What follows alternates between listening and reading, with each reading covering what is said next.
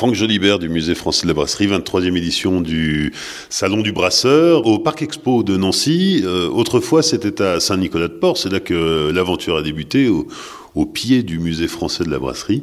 Ça a commencé tout petit et puis les, choses ont bien évolué. Euh, une dizaine d'exposants au départ, euh, aujourd'hui plus de 160, mais c'est aussi parce que quand l'aventure a commencé, il y a plus de 20 ans maintenant, euh, il n'y avait pas toutes ces micro-brasseries qui existent aujourd'hui.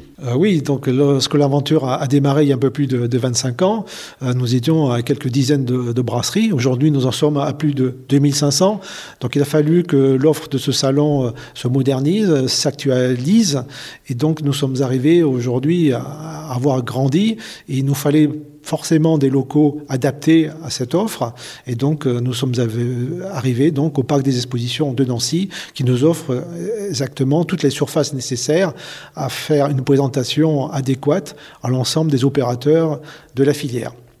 Donc au démarrage, nous avions effectivement que quelques équipementiers, quelques fournisseurs de matières premières, essentiellement peut-être orientés sur les brasseurs amateurs, avec des offres bien sûr de, de malt, de levure, etc.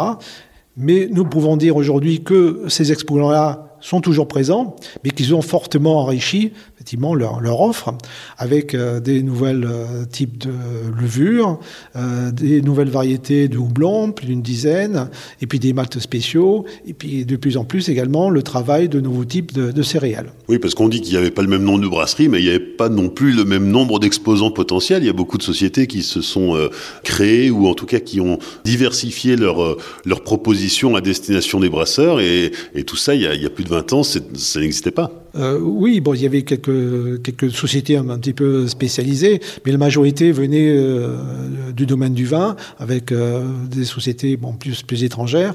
Les équipementiers très spécialisés, il fallait descendre de gamme, ils s'y sont mis progressivement, et donc aujourd'hui, nous pouvons avoir de grandes marques qui fournissent les, microbrasseurs.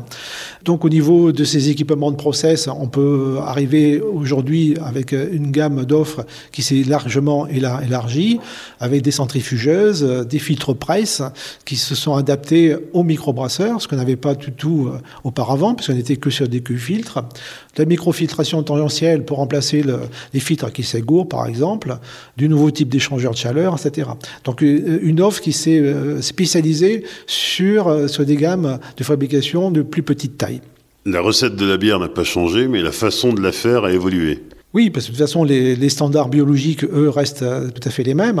Donc au niveau des matières premières, comme j'ai rappelé tout à l'heure, on, va sur des mats spéciaux euh, avec une plus grande variété d'offres vis-à-vis de ceux-ci.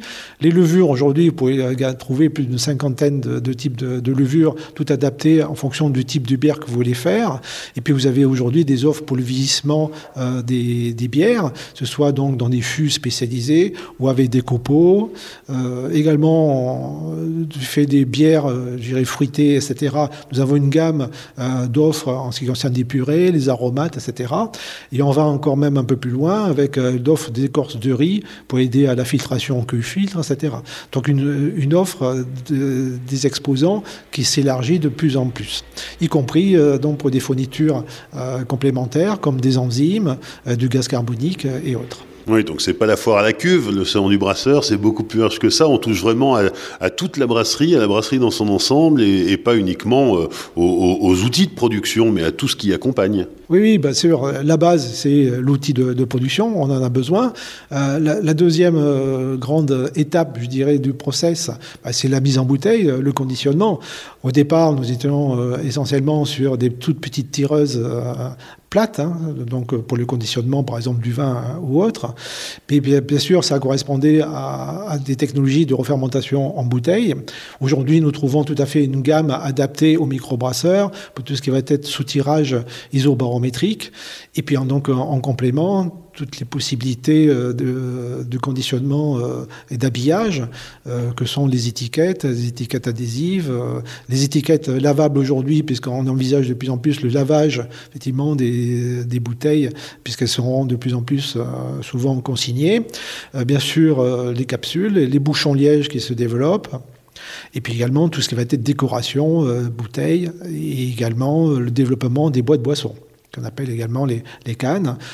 tout en n'oubliant pas la mise en carton et, les cartons qui vont être mis, mis en œuvre pour cela. Donc le salon du brasseur, c'est aussi bien la matière première que tout le matériel, la technologie, euh, tout ce qui touche à l'emballage, au conditionnement, euh, les services autour de la brasserie, euh, le labo, l'analyse, parce que c'est important, et tout ce qui va toucher aussi au contact final, j'allais dire, avec le client, c'est-à-dire les fabricants de, verreries et, de toutes ces choses-là. Tout à fait. Euh, donc, euh, se sont développés également l'ensemble des, services. Donc, on parle bien sûr d'hygiène, nettoyabilité, donc avec les techniques de nettoyage, euh, les, différentes solutions de nettoyage, mais également les solutions enzymatiques, par exemple, les suivis microbiologiques qui se développent de façon très importante, avec des services, je dirais, en ligne pour, pour faire cela. Les équipements de laboratoire, les microbrasseurs aujourd'hui deviennent des professionnels. Ils veulent savoir exactement ce qu'ils produisent, avoir des garanties de, qualité et donc s'équipent effectivement en ces, en ces équipements. Euh, dans le cas des services, c'est également l'accompagnement des entreprises, que ce soit au niveau du financement, l'adaptation de la microbrasserie vis-à-vis du marché que les gens souhaitent, etc. Euh, les formations et tout le matériel d'occasion aujourd'hui avec des services euh, qui tournent autour de cela. L'accompagnement euh, du consommateur euh, également euh, devient un axe très fort du, salon, avec tout ce qui va être aspect verrerie. de plus en plus, le, fût, les petits fûts, 3 litres, 5 litres, bien sûr les, fûts de, plus grand volume, et puis tout ce qui va être l'habillage, les sous-bocs par exemple, les affiches et, autres. Et puis également une ouverture sur la birologie, donc la science de l'accompagnement des mets avec, avec les bières, où il y a un certain nombre de de, services qui sont là pour apporter euh, des compléments d'information aux microbrasseurs.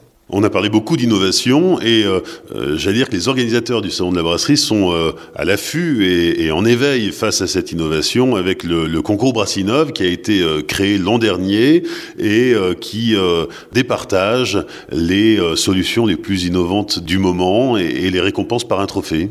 Oui, donc euh, le Musée français de la brasserie euh, organise euh, depuis, depuis l'année dernière un, trophée d'innovation que nous appelons donc Brassinov pour mettre en avant l'optimisation des procédés, tout ce qui va être nouveauté également au niveau des services et au niveau de la différenciation commerciale.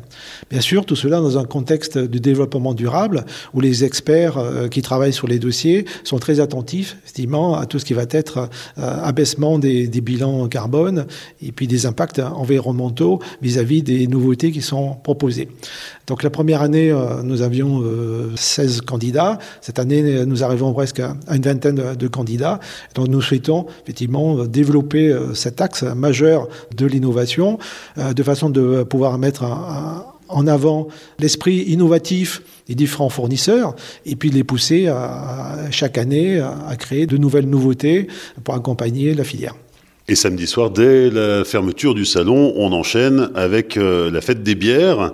Euh, Aurélienne Baird, directrice euh, du salon du brasseur, elle se prépare comment cette fête des bières cette année, sachant que c'est un peu le retour puisque l'an dernier, c'est forcément la situation ne s'y prêtait pas. Alors effectivement, le retour de la fête des bières en, deux temps, puisque la fête des bières se décompose de la soirée festive le samedi soir et du marché bière et saveur le dimanche. Donc l'année dernière, on avait réussi à remettre en, place le marché bière et saveur qui avait connu une belle, une belle fréquentation hein, dans une ambiance conviviale et familiale. Et cette année, on a le retour de la soirée festive, euh, en croisant les doigts pour que d'ici là, notre ami Covid nous laisse euh, faire place. Et du coup, par contre, avec une nouvelle, euh, une nouvelle mise en place. Les années précédentes, 2018-2019, on était sur un format qui était plus proche du côté festival. Cette année, on est reparti sur quelque chose de plus convivial et on a vraiment mis la part belle à l'échange entre les visiteurs et les brasseurs. Combien d'exposants, combien de brasseurs Alors, Environ 80 exposants, une cinquantaine de brasseurs, euh, des brasseurs du Grand Est, mais pas que, une brasserie corse, une brasserie euh, de Tours, enfin pas mal de choses à découvrir, des nouveautés. Et puis euh, des food trucks, parce que quand on boit un petit peu de bière, il faut également qu'on puisse se restaurer sur site. Des food trucks, des produits du terroir, pas mal de choses et pas mal d'animations aussi en parallèle pour petits et grands. Donc le, salon du brasseur qui est réservé aux professionnels s'ouvre en quelque sorte au, grand public à travers cette fête des bières. Bah, on voulait pas que le grand public se sente oublié de ce week-end dédié un petit peu à la filière brassicole. Et puis finalement, le brasseur amateur qui est visiteur d'un jour devient l'exposant du lendemain. Donc la boucle est bouclée et c'est plutôt intéressant à ce niveau-là. À l'occasion de cette fête des bières, alors bien sûr, euh, on vient pour déguster, mais aussi pour emporter. Tout à fait, on vient pour passer un bon moment, donc convivial, euh, échanger avec les brasseurs, découvrir, déguster. Donc là, il y, a, y aura vraiment de quoi faire avec différents breuvages, si je peux me permettre. Euh, le tout dans une ambiance musicale assez festive. On rappelle que l'abus d'alcool est quand même dangereux pour la santé, donc tout de même toujours avec modération. Et on a également en parallèle la possibilité d'acheter auprès de ces brasseurs-là euh, différents, différentes bières et puis de pouvoir les ramener chez soi et partager, faire découvrir aussi, en dehors de la fête des bières, euh, tout ce qu'on aura pu découvrir sur site. Le samedi soir, c'est la pré-soirée, c'est euh, ambiance plutôt euh, bistrot, sympathique. Le dimanche, euh, ça devient beaucoup plus familial. Oui, tout à fait. Le samedi, on est sur un public jeune, dynamique, en recherche d'animation, et donc du coup, on aura quelques jeux de bistrot et puis une animation musicale avec Sunset Street et la Batucada del Sol aussi pour être dans l'ambiance.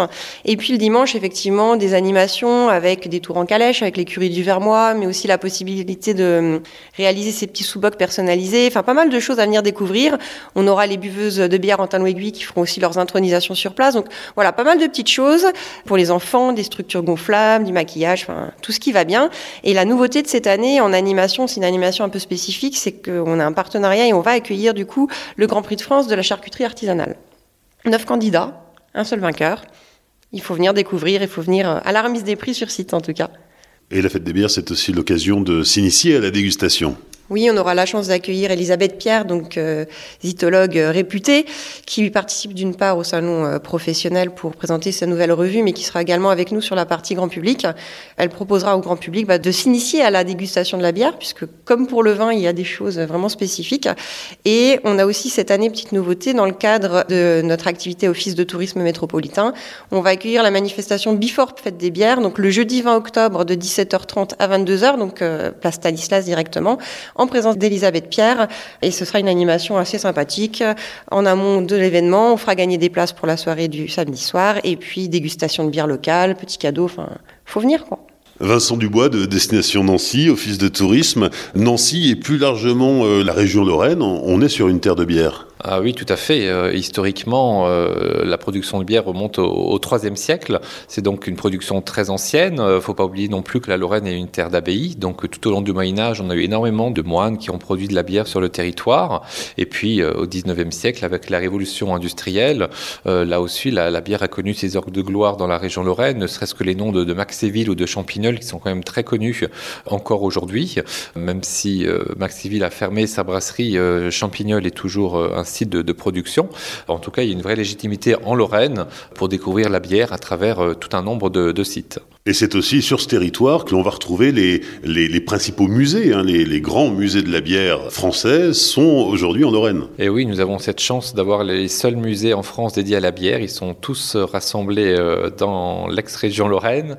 Donc tout d'abord le musée français de la brasserie qui est basé à côté de Nancy, à Saint-Nicolas-de-Port. Le musée de la bière de Stenay, on est là dans le département de la Meuse. Et puis dans les Vosges, nous avons l'écomusée vosgien à Ville-sur-Ilon.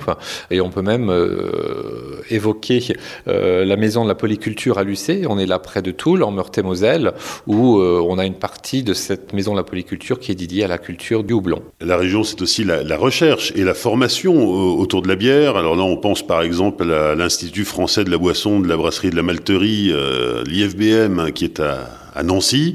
On pense aussi au, Musée français de la brasserie qui est acteur dans ce rôle de transmission. Oui, tout à fait. En, France, ce sont deux lieux incontournables quand on veut se former à, la brasserie.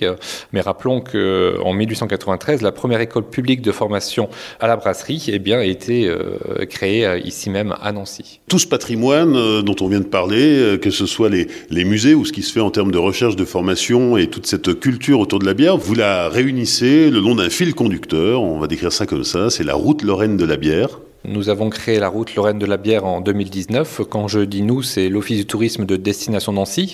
Destination Nancy est la société sur le territoire de la métropole qui est en charge du, tourisme, que ce soit le tourisme de loisirs ou le tourisme d'affaires, qui gère l'Office du tourisme, mais aussi le parc des expositions, qui euh, co-organise avec le Musée français de la brasserie le Salon du brasseur euh, fin octobre, avec un volet grand public, la fête des bières et le marché des bières et saveurs, et pour euh, faire aussi connaître toute cette histoire brassicole au grand public En, parallèle de ces événements que nous organisons, nous avons voulu euh, créer des supports qui permettent de découvrir tout ce patrimoine. Donc nous avons commencé par la création d'un site internet, route-lorraine-de-la-bière.com, et la création d'un dépliant qui euh, recense tout ce patrimoine, qui soit patrimoine bâti, qui soit des sites qui se visitent comme euh, les musées, mais également tous les brasseurs et microbrasseurs qui ont bien voulu s'associer à cette, à cette démarche et qui seront donc recensés à la fois sur le site internet et sur, euh, sur ce dépliant. Donc c'est pas un itinéraire ou un circuit que l'on fait, c'est vraiment en fonction de sa, balade sur le territoire, on peut trouver différents lieux d'étape